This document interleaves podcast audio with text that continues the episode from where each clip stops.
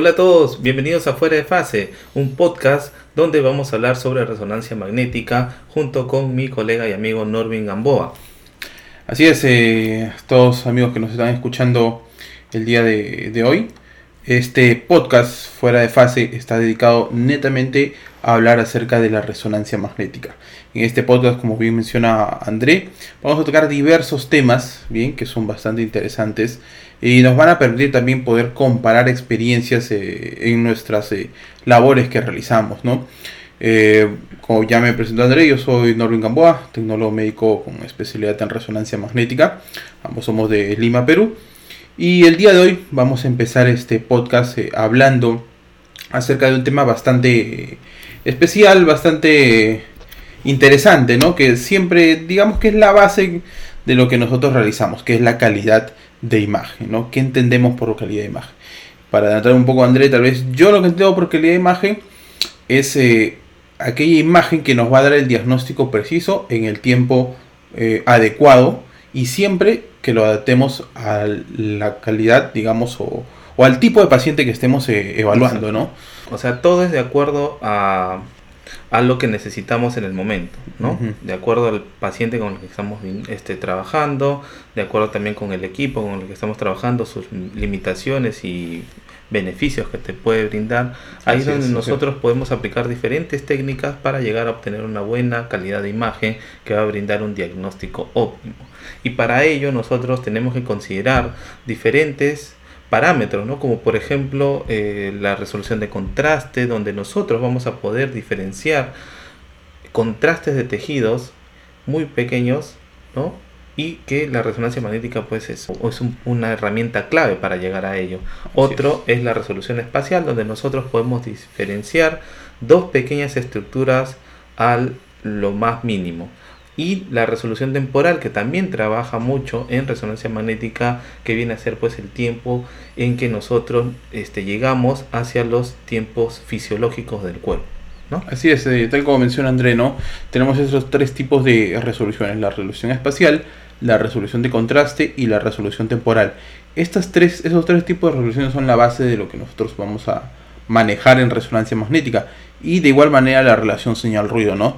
La relación señal-ruido va a ir en relación a estos tipos de resoluciones.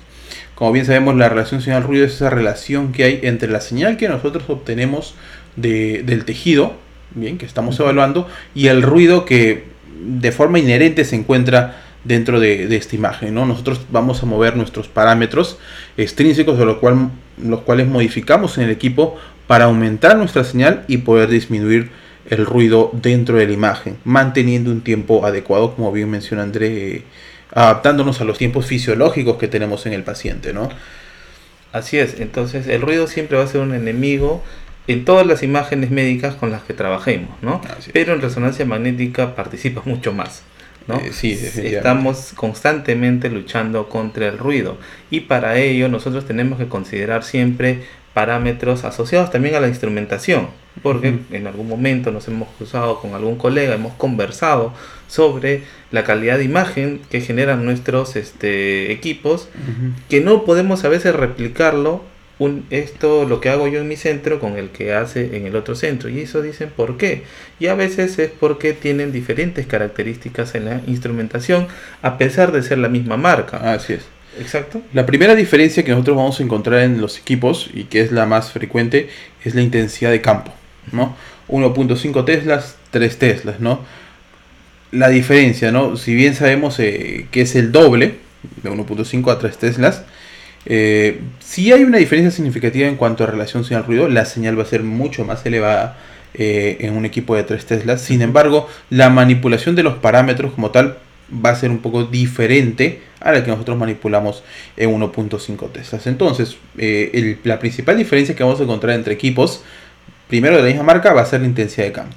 Luego, podemos tener dos equipos de la misma marca, bien, la, el mismo modelo, la misma intensidad de campo, pero poder obtener resultados diferentes. Porque ahí vamos al siguiente eh, nivel en cuanto a, a, instrumentación, que son las antenas que nosotros vamos a usar qué tipo de antena, si usamos una antena dedicada, una antena de cuadratura, una antena flexible, ¿no? Como ya sabemos, eh, la tendencia actual es a hacer el pase hacia antenas eh, más flexibles, más fáciles de manipular. La tendencia, como menciona Norvin, es cada vez más tener antenas flexibles o, o, trabajar con antenas que se adapten a las estructuras anatómicas de forma este, más sencilla, ¿no? Ligeras también para el paciente. Es por ello de que cada vez los procesos de formación de señales de las imágenes o este, cada vez lo hacen con equipos eh, más ligeros y que captan la señal de forma óptima. Mm, ustedes mismos saben, por ejemplo, cuando nosotros cargamos una antena body de abdomen, las, las, más antiguas pesaban mucho más, imagínense el paciente, ¿no? Pero en la actualidad, por ejemplo, con las antenas Aircoil General Electric, abarcan mayor cobertura, hasta 70 centímetros aproximadamente, y es como una frazada para el paciente. Entonces el paciente está en un confort y también obtenemos una, un gran filoview, así como también obtenemos una buena resolución, este, una buena perdón, relación señal-ruido en la imagen. Es una tendencia este, trabajar con antenas, además de multicanal, que generen una buena captación de señal y que sean ligeras. Recuerden que mientras la antena se acomode mejor a la anatomía, va a ser mucho mejor para nuestra calidad de imagen. Entonces, esta tecnología de, eh, de, de la AirCall, como bien menciona eh, Andrea de la marca General Electric, que también la tienen otras, otras marcas, eh, es una tecnología bastante buena en la cual la antena se va a acomodar a la propia anatomía del paciente, ¿no? Haciendo que la, que la relación sin el ruido se vea aumentada. Y de igual manera, por ejemplo, siempre sabemos que para hacer mano, muñeca, en la gran mayoría de los casos usamos antenas flexibles, ya que la adquisición de antenas dedicadas para estas regiones puede representar un gasto, digamos, excesivo a la hora de adquirir un equipo. Sin embargo, en la actualidad, las antenas flexibles que se comercializan ya son antenas también multicanal, en la cual incluso nos permiten usar técnicas de aceleración eh, en paralelo, ¿no? Técnicas de adquisición en paralelo, lo cual reduce también nuestra resolución temporal. Por ejemplo, yo manejo en la actualidad una antena, son antenas flexibles de 18 canales. Entonces, ya no veo una necesidad significativa para poder adquirir eh, antenas eh, dedicadas. Sin embargo, sí, es cierto, la antena dedicada te puede proporcionar una calidad de, imagen superior, pero con las antenas flexibles multicanales mm, puedes eh, adquirir imágenes de muy buena calidad en un tiempo bastante bueno. Claro, que se tiene que considerar, por ejemplo, cuántos pacientes haces al mes. ¿no? Por ejemplo, la antena dedicada de muñeca, ¿no? Que dicen, necesitamos eso. Haces 10 muñecas al mes. Entonces, mejor cómprate una flexible y adáptalo. Es por ello que también nosotros hablamos de estos temas, porque en algún momento a ustedes también les va a tocar este, estar dentro de, de repente de alguna licitación de equipos o brindar una opinión para poder este, comprar un equipo en un centro médico. Entonces nosotros tenemos que considerar diferentes puntos, no solamente tener todas las antenas, sino las adecuadas. Las adecuadas. Y recuerden que las antenas flexibles son muy buenas. Incluso la antena flexible de 18 canales que yo tengo la puedo usar incluso para hacer estudios de pelvis. O sea, es una antena de tantos canales, tiene una gran cobertura que la puedo eh, acompañar para poder realizar estudios eh, pélvicos, por ejemplo, ¿no? Claro, sí, en el caso que yo tenía, bueno, cuando estaba ahí en Sana, este, trabajaba en algunos casos la antena flexible, la más grande, la utilizamos para hacer abdomen de bebés. Claro. Porque se adaptaba rápidamente al cuerpo y de esa forma podíamos obtener imágenes de buena calidad en poco tiempo. incluso, por ejemplo, hablando de, bebés, yo he visto estudios abdominales los cuales colocan al, al bebé dentro de una antena rodilla. Ah, ¿no? Entonces sí, hay algunas imágenes, incluso había antenas de rodillas, ya digo, hace un par de años, que cuando las cerrabas tenían una abertura en el medio, ¿no? Entonces son... Eh, se podía usar para realizar un, bebé con sedación, ¿no? Suena sorprendente, pero, pero es cierto, ¿no? Ya que existen antenas para neonatos, existen antenas para bebés, dedicadas pero también tiene un costo bastante elevado, ¿no? Es de acuerdo a la necesidad, pues, ¿no? Si tu centro, por ejemplo, es un centro pediátrico, es necesariamente vas a necesitar este tipo de, antenas. Eh, sin embargo, tienen que, analizar bien el, empleo de, este tipo de tecnologías, ¿no? de este tipo de antenas, ¿de acuerdo? Sobre todo también modificar nuestros parámetros de forma adecuada, manipularlo de forma adecuada para poder tener una, una buena calidad de imagen. Eh, yo no veo descabellado, por ejemplo, eh, usar matrices de 256, por ejemplo, ¿no? Por ahí pueden ver ustedes en las redes sociales, incluso yo también he podido compartir algunas imágenes en las cuales hacemos cosas muy finas, muy detalladas, ¿no? Con nuestros equipos, pero hay que ponernos, eh, hay que tener en cuenta y ponernos a pensar qué tan necesario esto es de verdad para la patología del paciente, ¿no? Eh, yo considero, y es una opinión personal, que una secuencia 2D no debería superar los 3 minutos y medio, como máximo una secuencia 3D volumétrica podría llegar a los 4 minutos y medio. Pero eso es un estándar que yo tengo en cuanto a resolución eh, temporal, ¿no? Claro, es que se tiene que considerar, yo creo, más que el tamaño de la matriz, como en algunos casos hacen, es considerar el tamaño del píxel, del voxel, porque a partir de ahí nosotros vamos a brindar la imagen ideal de acuerdo a la estructura que queremos evaluar. ¿no? Si es una muñeca, va a bajar tanto el filobio como la matriz, no hay ningún problema. La cosa es que brinde la imagen de forma este, óptima. Y también, este, como dices, ¿no? Eh, hay una regla ya personal, como tú dices, ¿cierto? De que no pase tres minutos y está bien, porque es algo más o menos de lo que nosotros buscamos en la práctica diaria. Y también eso va de la mano con el flujo de trabajo, ¿ya? Y para ello, es las diferentes marcas están llegando con esta tecnología de inteligencia artificial.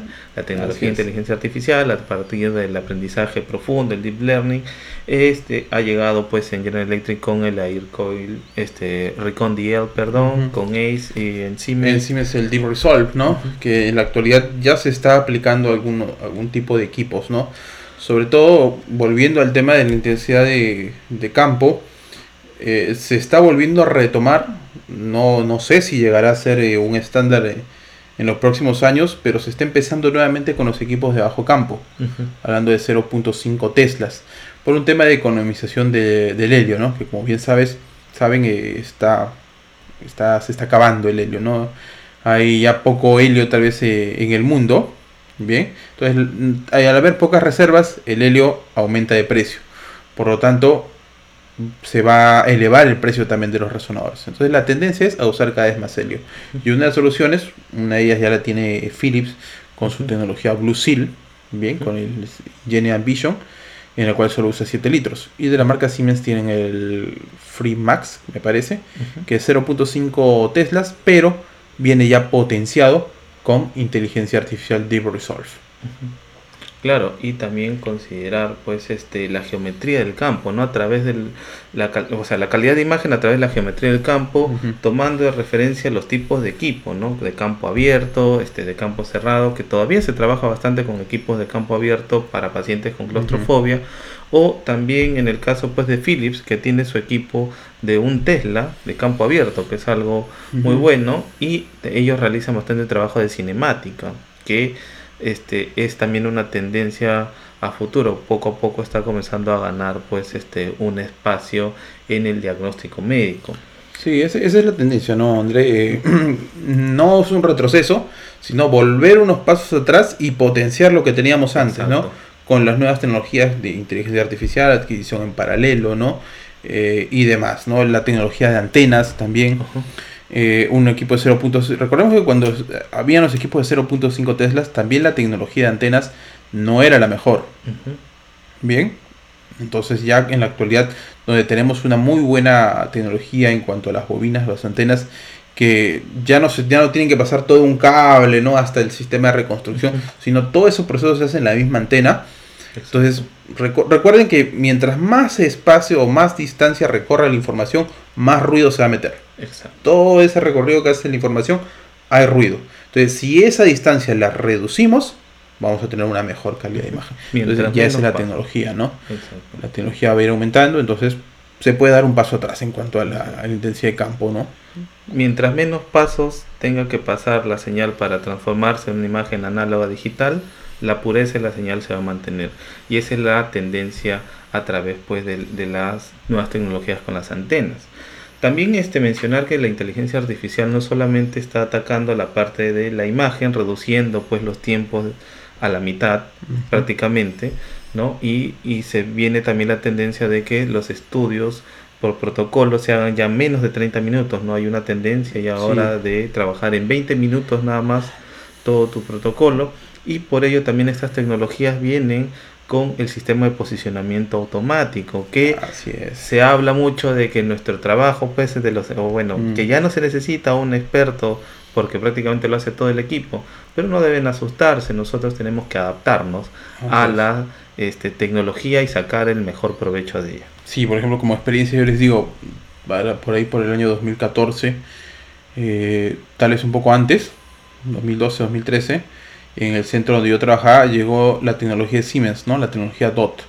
Bien, se implementó este, esta tecnología que ya se venía aplicando en otros países, pero creo que en Perú recién comenzaba a llegar. ¿Qué es la tecnología? Bueno, sin, sin, definir todo, desglosar las siglas, es la tecnología de posicionamiento automático, ¿no? de centrado automático de, de, las imágenes o de los cortes que vayamos a realizar. Donde prácticamente con un par de clics podías tener todo tu, estudio de, resonancia magnética sin tener que buscar los puntos de referencia, ¿no? El propio equipo lo hacía. Entonces hubo mucha renuencia con esta tecnología para poder aplicarla, ya que los tecnólogos eh, o los profesionales en, resonancia magnética sí había cierta renuencia a poder aplicarla, pero en la actualidad, por ejemplo, ya casi 10 años después, eh, prácticamente esa tecnología expande cada día, todos la aplicamos si tenemos esa, si la tenemos disponible.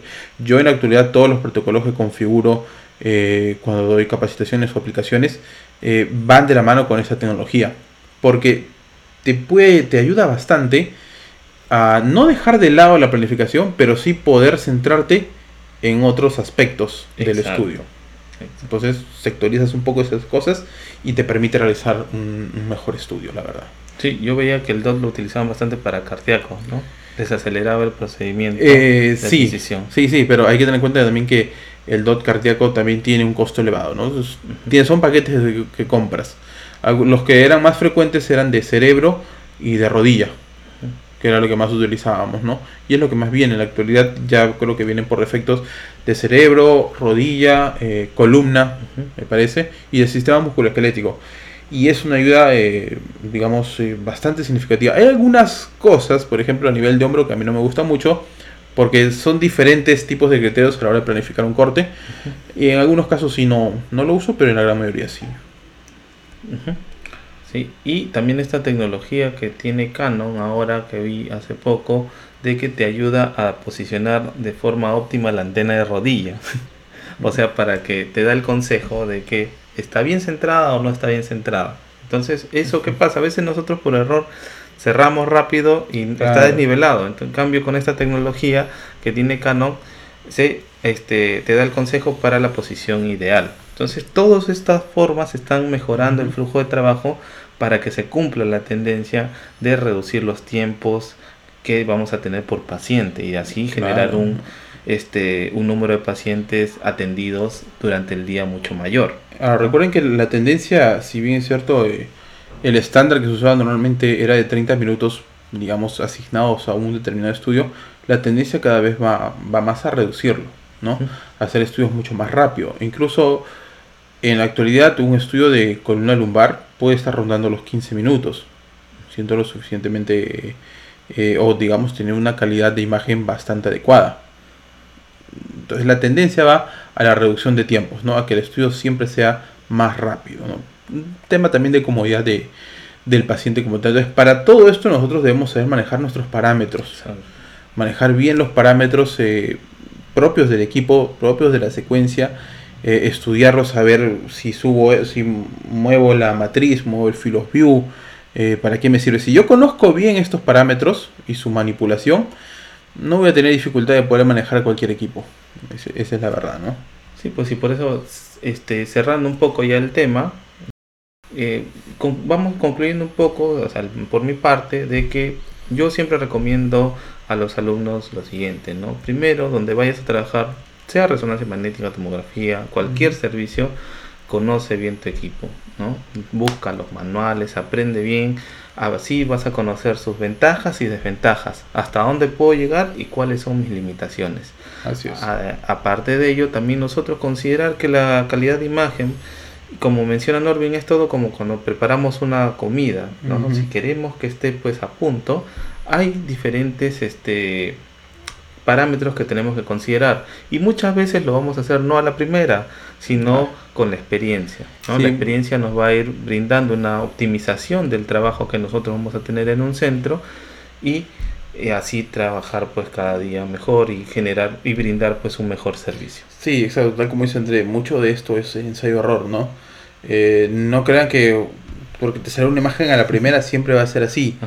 Siempre tenemos que ir probando parámetros, no probando, siempre manteniendo, eh, manteniendo la física, ¿no? Como tal de la resonancia magnética, pero modificando los parámetros nosotros vamos a poder eh, hacer este tipo de ensayos eh, hasta llegar a una imagen bastante adecuada, ¿no? Incluso, por ejemplo, les doy una experiencia en el centro donde yo laboro, un centro especialista en todo lo que es neuro eh, podemos hacer un protocolo de stroke en 5 minutos, que incluye incluso hasta angioresonancia, modificando los parámetros, eh, por ejemplo, solo usando planos axiales, ¿no? Hay muchas cosas que se tienen que tomar en cuenta, pero esto se logra siempre en base al ensayo y error. Eso es la verdad, no vamos a ocultarlo tampoco. Aquella persona que te diga, no, yo la primera te saco una buena imagen, lo más seguro que te esté mintiendo, ¿no?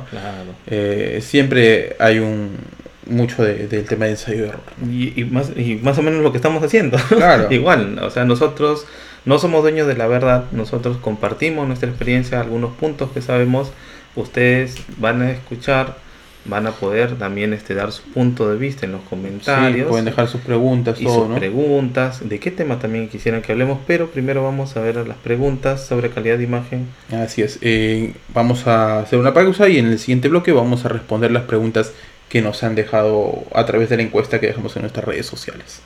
Hola a todos nuevamente, eh, regresamos ahora. En esta parte del programa, vamos a leer las preguntas que nos han dejado a través de las redes sociales, vamos a responderlas y vamos a comentarlas eh, un poco al respecto y poder hacer ese intercambio de observación.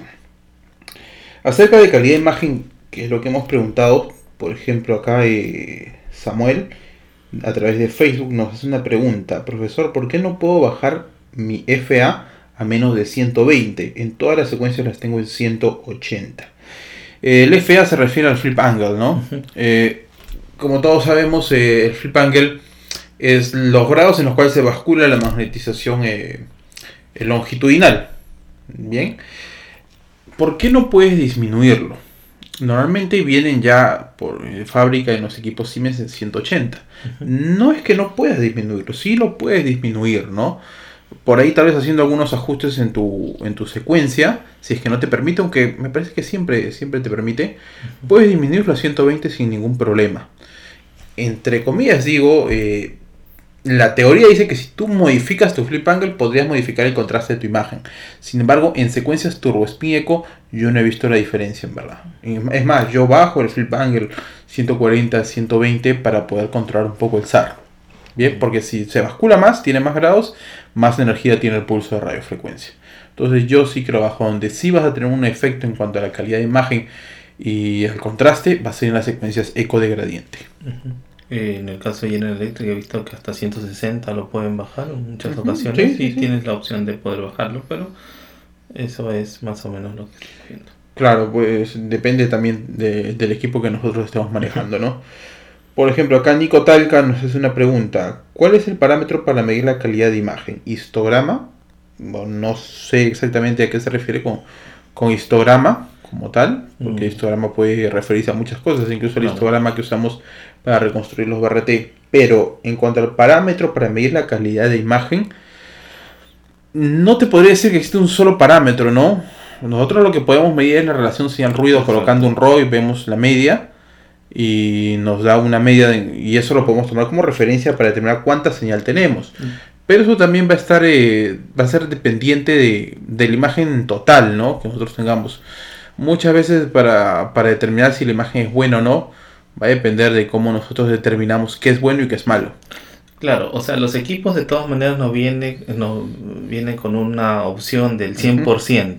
Pero ese 100% no es algo real sobre lo que es relación señal-ruido. Ese 100% es de, la y, este, adquisición guardada, y no de la secuencia guardada, perdón. No, se refiere directamente a que esa secuencia tiene un 100% de relación señal-ruido. Eh, se puede, puede ya tener ruido y se mantiene 100%, solamente cuando baja, claro, va a aumentar el ruido. Ahora, si tú quieres hacer una evaluación netamente de la calidad de imagen, tendrías que extraer esa imagen y llevarlo pues a software como por ejemplo el ImageJ, ¿no? Que te puede hacer esa evaluación de ruido de fondo y ruido en la imagen, donde tú puedes considerar ahí una relación señal-ruido más exacta. Si no, hacemos la opción de Norvin que nos menciona pues pero principalmente es algo que nosotros vemos al instante, ¿no? De acuerdo a lo que estamos observando donde nosotros consideramos que hay una buena calidad de imagen, donde tengamos una buena resolución de contraste y una buena resolución espacial. Si nosotros logramos diferenciar estructuras pequeñas, tanto en tamaño como en contraste, la calidad de imagen Podemos es buena. determinar que la imagen es óptima, ¿no? Si quieren un valor numérico, en MATLAB lo pueden encontrar también. Sí, claro que eso ya hablamos de, de cosas un poco más avanzadas. ¿no? Exacto. Eh, otra persona, Chulo 3K, un nombre un poco, poco curioso. Así lo tengo registrado, pero nos pregunta ahora Norrin, ¿cuál parámetro tiene más influencia a modificar sobre la calidad? Mm. Eh, esta es una pregunta bastante interesante para la cual podemos encontrar muchas respuestas. Algunos van a decir el NSA, otros van a decir la matriz, ¿no? etcétera. En realidad en resonancia magnética no puedes hablar de un solo parámetro de forma individual, ¿no? Eh, por ejemplo, en la tomografía podríamos hablar a través del MAS, ¿no? Que puede mejorar un poco nuestra, nuestra calidad de imagen, pero en resonancia magnética tienes tantos parámetros y todos ellos influyen en cuanto a calidad. Porque nuevamente, eh, regresemos al tema del concepto de calidad, ¿no? ¿Qué vamos a entender por calidad? Depende de qué, depende del paciente que tengamos. Entonces tú tienes todos tus parámetros, todos te van a influir en la calidad de imagen. De una u otra manera. ¿Cuál es el más importante? No podría poner uno adelante, ¿no? Es algo más complejo de lo que a veces parece, ¿no? O sea, este, hacer el arte, ¿no? Va a depender mucho del el estado del paciente y de lo que se quiere ver al instante. Como Norby mencionó que realizaba un protocolo extra de 5 minutos incluido angio. Entonces, ahí donde, ¿qué es lo que te interesa? Que salga la angio pues de forma óptima o que simplemente me determine qué vaso está dañado. Sí, ahí básicamente lo que buscamos son las, los vasos principales. Exacto. Entonces no, no requiero mucha, mucha calidad, mucha resolución, etcétera, ¿no? Se puede modificar ahí los parámetros eh, de forma adecuada. Entonces todo siempre tiene relación, todo guarda relación y tenemos que ver la resonancia magnética como un conjunto de parámetros, no uno solo, que nos va a determinar eh, la calidad de la imagen. Otra pregunta que tenemos por acá de Manuel García, ¿cómo mejorar las imágenes con presencia de metal? ¿no? En músculo esquelético, en el sistema músculo esquelético. El metal, como bien saben, siempre nos va a generar mucho problema a la hora de hacer un estudio de resonancia magnética. En la actualidad, todas las casas comerciales tienen una técnica, una opción que nos va a permitir reducir estos artefactos metálicos. Bien, eh, por ejemplo, la, la marca que yo más manejo es la marca Siemens tenemos las secuencias Warp con CEMAC, bien, que mediante la aplicación de, gradientes va a poder compensar los artefactos de susceptibilidad magnética, ¿no? Eh, pero si no tuviéramos este tipo de, tecnologías, lo que clásicamente se hacía eh, hace muchos años era la modificación del ancho de banda, ¿no? Es una opción. Sí, aumentar el ancho de banda eh, lo máximo que se pueda, manteniendo la relación señal-ruido adecuada, de forma óptima. Recuerden que si nosotros aumentamos mucho nuestro ancho de banda, vamos a ver un detrimento en la relación señal-ruido. Entonces hay que tener mucho cuidado con esas técnicas, pero todo aquello que nos modifique la frecuencia va también a ayudarnos a, reducir el metal. De todas maneras, las secuencias STIR también pueden ser un, buen complemento. En vez de utilizar la, este, la saturación grasa espectral podemos utilizarla con la inversión recuperación que te disminuye ese artefacto y también eso se conversa, no hay protocolos dedicados para ello de acuerdo al alcance que tenemos con nuestro equipo. Otras opciones también eran las secuencias ideal que te ayudan a reducir en cierta forma también este artefacto metálico y también creo que ahí entra mucho a ver este, la importancia de tener un equipo de 3 Tesla. Eh, sí, este, por ejemplo, si tienes un equipo de 3 Tesla vas a tener mucho más artefacto. Eh, por ejemplo, ahí en esos casos con metal podríamos usar equipos de bajo campo. Y bien, creo que eso es todo. Sí, creo que eso es todo por este primer programa de su podcast Fuera de Fase, un podcast dedicado netamente a hablar de temas de radiología. Si tuvieran más dudas pueden dejarnos sus preguntas, sus comentarios a través de nuestras redes sociales que ya irán apareciendo eh, dentro de este cuadro, ¿de acuerdo? Por ahí podrán contactarnos. Eh, les agradecemos su presencia por habernos escuchado. Recuerden que esto no es un podcast en el cual nosotros les estamos dando información que tienen que seguir a ciegas. Pueden discutirnos, pueden conversar al respecto y los esperamos en el siguiente programa. Y ya saben, si desean más contenido como este, no se olviden de seguir a la comunidad de Focus, tanto en YouTube como en el Facebook, donde estaremos constantemente subiendo información sobre nuestra programación. Eso es todo, muchas gracias, cuídense. Hasta luego.